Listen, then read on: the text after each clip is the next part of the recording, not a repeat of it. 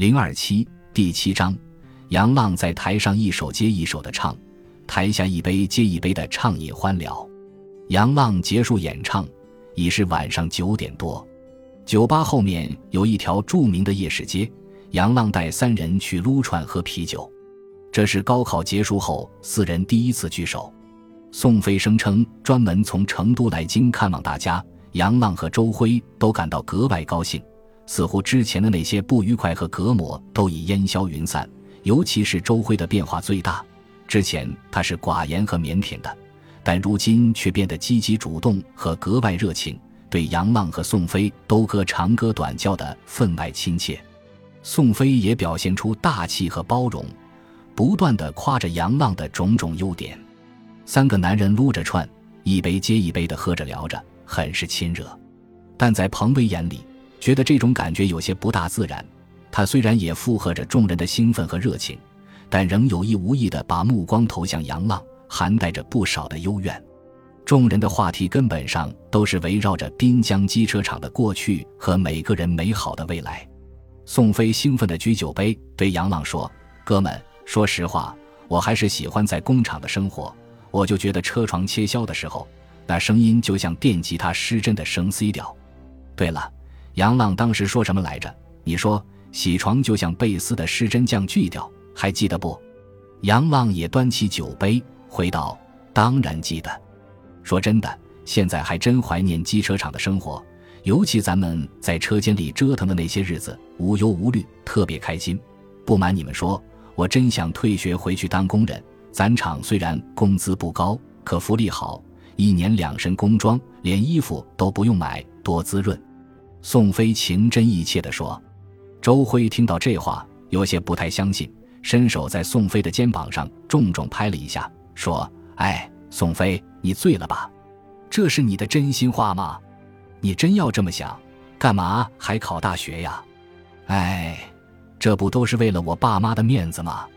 怎么，你们不怀念以前的日子？你们都觉得当工人丢面子是不是？’宋飞大声回答。”同时，另有意味地把目光投向彭威。让他失望的是，此时彭威压根没有注意他说什么，而是幽怨地盯着杨浪，而杨浪却是一副没心没肺的模样，视而不见。杨浪接过宋飞的话茬，端起手中的酒杯，一口喝干了，说：“我可没这么想。自从我妈没了，我就想离开机车厂，离开滨江，永远的离开。”周辉把头偏向彭威，问：“哎，彭威。”你毕业后怎么打算？想不想回滨江？我不知道，没想那么多。彭威不置可否地说：“酒是好东西，能让人放飞自我。”动情之下，宋飞难以克制情绪，语气悲壮地重申自己的观点：“不管怎么说，你们哥俩别管以后干什么，可别忘本。滨江机车厂是咱的根。再说了，我觉得当工人没什么丢人的。”真要能干到杜老太爷还有你爸、我爸那份上，我觉得挺光荣。那么牛的手艺，全滨江市有几个？就是在全国也都是响当当的，年年拿劳模，工资奖金也不比科室里的低。还有那么多徒弟们供着、恭维着，足够满足虚荣心。杨浪与周辉也高谈阔论自己的梦想和规划。杨浪自信说。自己的目标就是尽快进入北京现代音乐学院深造，将来做一个真正的音乐人。周辉却不同，他说自己现在和将来的目标都是赚大钱，最好能像吴志红那样财大气粗。宋飞明显有些喝高，涨红脸对杨浪与周辉说：“我可没你们哥俩有雄心壮志，一个想当音乐人，一个想当大老板。”他把脸转向彭威，眼中充满遗憾和难过的说。我本来以为上了大学，也许在其他方面有点机会，现在看来纯粹是非分之想。说完，抓起面前的一满杯扎啤一饮而尽。周辉听出了宋飞的话外之音，故意笑问：“飞哥，什么非分之想？说说，这里边肯定有故事。”宋飞放下了酒杯，用右手掩覆在自己的眉脸上，一副心痛难忍的表情。杨浪飞快地看了一眼彭威。欲言又止，这时，彭威主动站了起来，说：“时间太晚了，他想回宿舍。”杨浪没答话，继续拿起酒杯喝酒。宋飞摇摇晃晃站起来，准备与他一起走。彭威却对宋飞说：“你们继续喝，谁也不用送我，车站也不远。”接着，他转过头对杨浪说：“宋飞就交给你了，他明天回成都，你去送送吧。我明天没时间。”见此情形，周辉主动站了起来，对彭威说：“我送你走吧。”盯着彭威和周辉双双走远的背影，宋飞心里有些失魂落魄。二人背影消失在苍茫夜色中，宋飞无力的苦笑了，没有吱声。转过脸，他已换出一副没心没肺的样子，责备起杨浪：“现在剩下咱俩了，不是我批评你，你就是有点做。人家彭威对你那么上心，你咋就是这个臭脾气呢？”杨浪的酒劲也上来了，已没有之前的客气，直截了当的说。你少废话！我知道你什么意思。有本事你去追彭威，他要能跟你在一起，我也放心。宋飞真没想到杨浪会这样一针见血地把事情捅破。他把手上的酒瓶往桌子上一蹲，眼睛红红的瞪着杨浪：“你知道我没戏？说真话，我这次来就是来让自己死心的。我从成都到北京跑了一千多公里，就是要亲手把自己所谓的爱情埋葬在这里。可我……”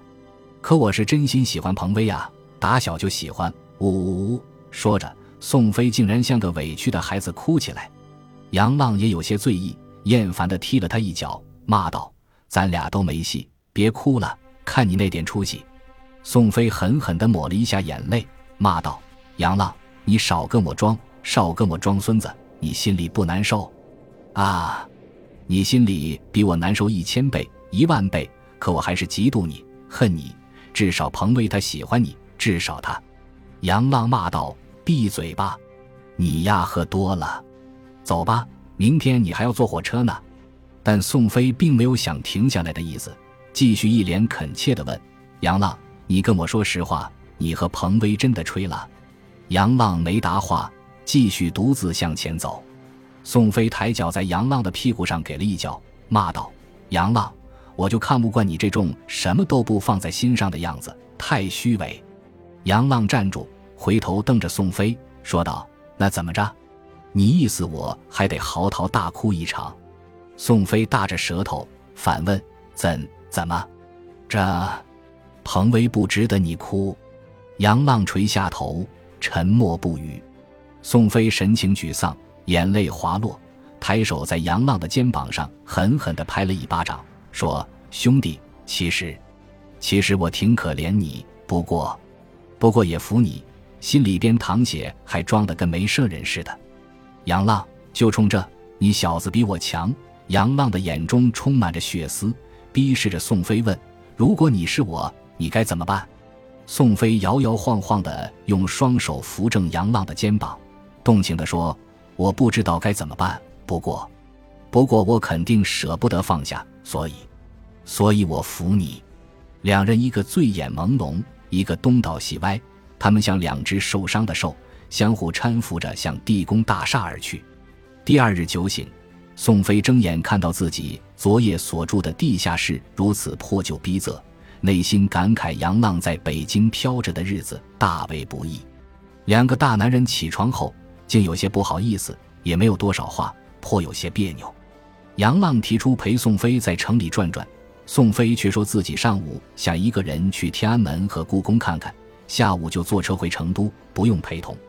杨浪也不再客气，因为确实自己也没有时间陪同宋飞。那批琴还砸在手上，加工厂王老板的加工费也还欠着，他今天必须去找侯明杰，否则自己的损失就大了。这个侯明杰确实是个人物，郝经理被抓的事他早知道。当杨浪赶到北京科技大学时，他基本上已经把问题给解决了。原来，他已通过自己与另外几个高校乐队的关系，成功的推销出了四把电吉他，而且卖出了每把一千五百元的高价。只是他还有一个附加的条件，那就是杨浪必须临时加入钢花乐队，担任节奏吉他手。从侯明杰手中接过六千元钱，杨浪百感交集。自然也答应了加入乐队的邀请。第二天，杨浪就去北京现代音乐进修学院交学费报了名。上专业课，助演和参加钢花乐队的排演，把他的生活安排得满满当当。生活一旦充实，日子就过得飞快。很快一周就过去了。这天，彭威到自动化专业的王教授办公室里送资料。当推门进去，时见屋里坐着一个人，这人不是别人，正是何向华。身为铁科院副院长，何向华是来请王教授推荐人才的。彭威抱着一摞资料进来，看到何向华十分吃惊，何向华也颇意外。见两人亲热的打招呼，王教授很快就反应过来：“你们认识？哦，对了，你们都是滨江机车厂的。”彭威把资料放桌上。感谢您的收听，喜欢别忘了订阅加关注，主页有更多精彩内容。